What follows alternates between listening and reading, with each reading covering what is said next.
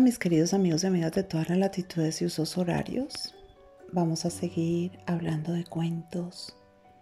Vamos a detenernos en ellos, a recorrerlos y a encontrar esa parte de la historia que subyace a través del relato.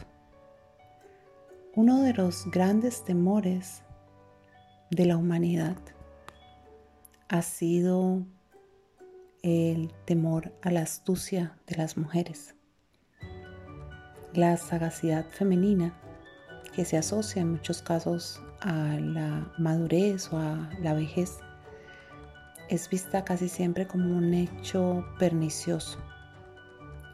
Las mujeres ambiciosas y astutas son de todas las peores, sobre todo cuando esa ambición las lleva a sobrepasar los límites de lo moral.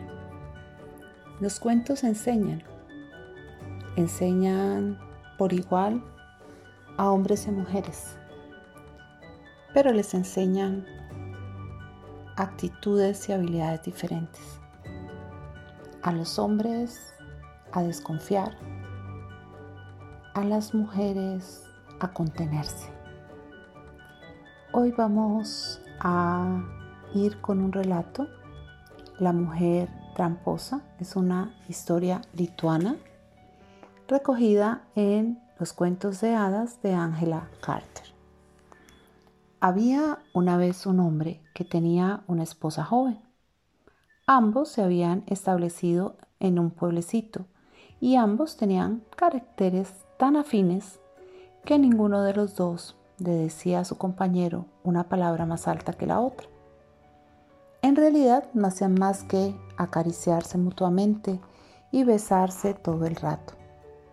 Después de seis meses enteros, el demonio se vanó los sesos para hacer que se pelearan. Pero al final, después de muchos fracasos, se sulfuró tanto que expresó esa ira emitiendo un sonido muy desagradable que le salía del fondo de la garganta. Y a continuación se dispuso a marcharse. No obstante, por allí cerca merodeaba una mujer anciana que se lo encontró y le dijo, ¿por qué estás así de contrariado? El demonio se lo explicó y la mujer al entender que si lo ayudaba recibiría como recompensa un par de zapatos de esparto nuevos y unas botas, se hizo el firme propósito de ingeniárselas para que la pareja discutiese. Para ello fue a ver a la esposa mientras el marido estaba en el campo labrando la tierra y después de pedirle limosna le dijo, Ay, querida niña, qué bonita eres y qué buena persona.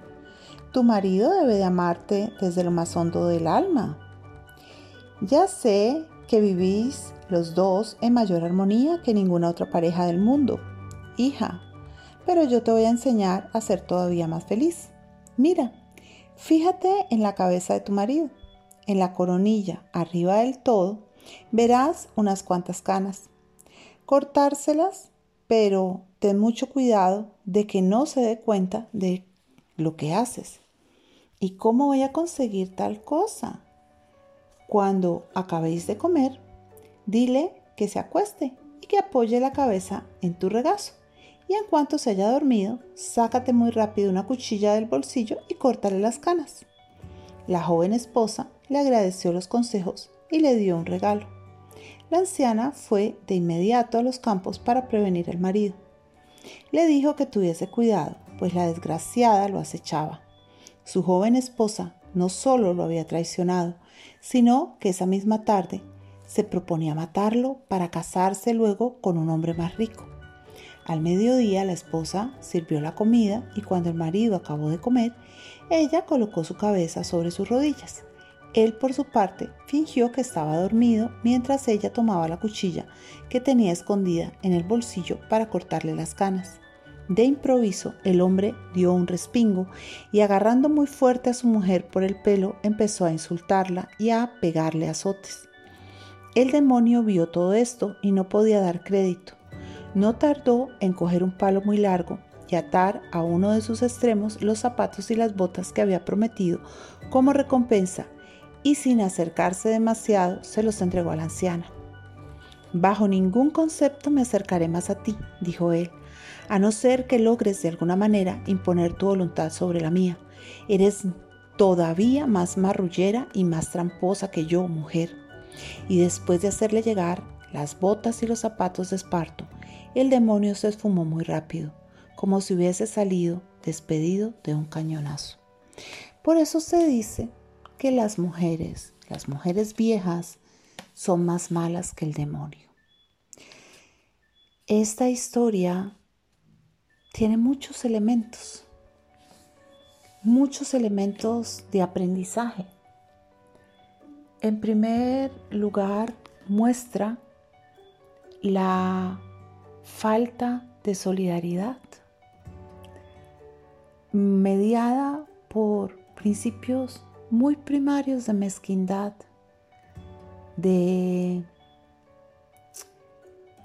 anhelo, de avaricia. En este caso, la mujer vieja actúa guiada única y exclusivamente por la mala intención, aunque es completamente comprensible que anhele los zapatos y las botas de esparto, porque durante toda la historia, tener o no tener zapatos hace una diferencia considerable, sobre todo en un espacio donde va a nevar y donde tener o no protegidos los pies puede significar vivir o morir.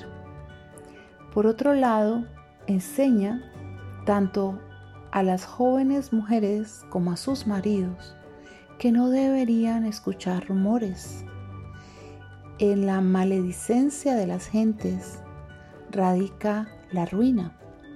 Si la joven esposa no hubiera sido tan confiada, si el joven o el viejo marido, en este caso era viejo, no hubiera estado tan dispuesto a desconfiar, su felicidad se había podido preservar. Como vemos, todos los cabos de la historia conducen a un buen final. Lo cierto es que historias como esta han tenido consecuencias muy graves para la vida de los seres humanos. Han legitimado el prejuicio, han legitimado la persecución. Muchas de estas mujeres mayores fueron victimizadas como brujas en los siglos XVI, XVII, aún el XVIII, ha dado lugar a la idea del maltrato y a refranes como aquel que dice, pégale a tu mujer, pégale. Tú no sabrás por qué, pero ella sí. Un refrán antiguo de origen chino que nos permite entender cómo sobre la base de toda esta cultura popular descansan muchas de las actitudes y comportamientos sociales. Para nosotros, simples cuentos que nos entretienen. Para gran parte de la humanidad, sabiduría, conocimiento, determinación para actuar. Nos escuchamos.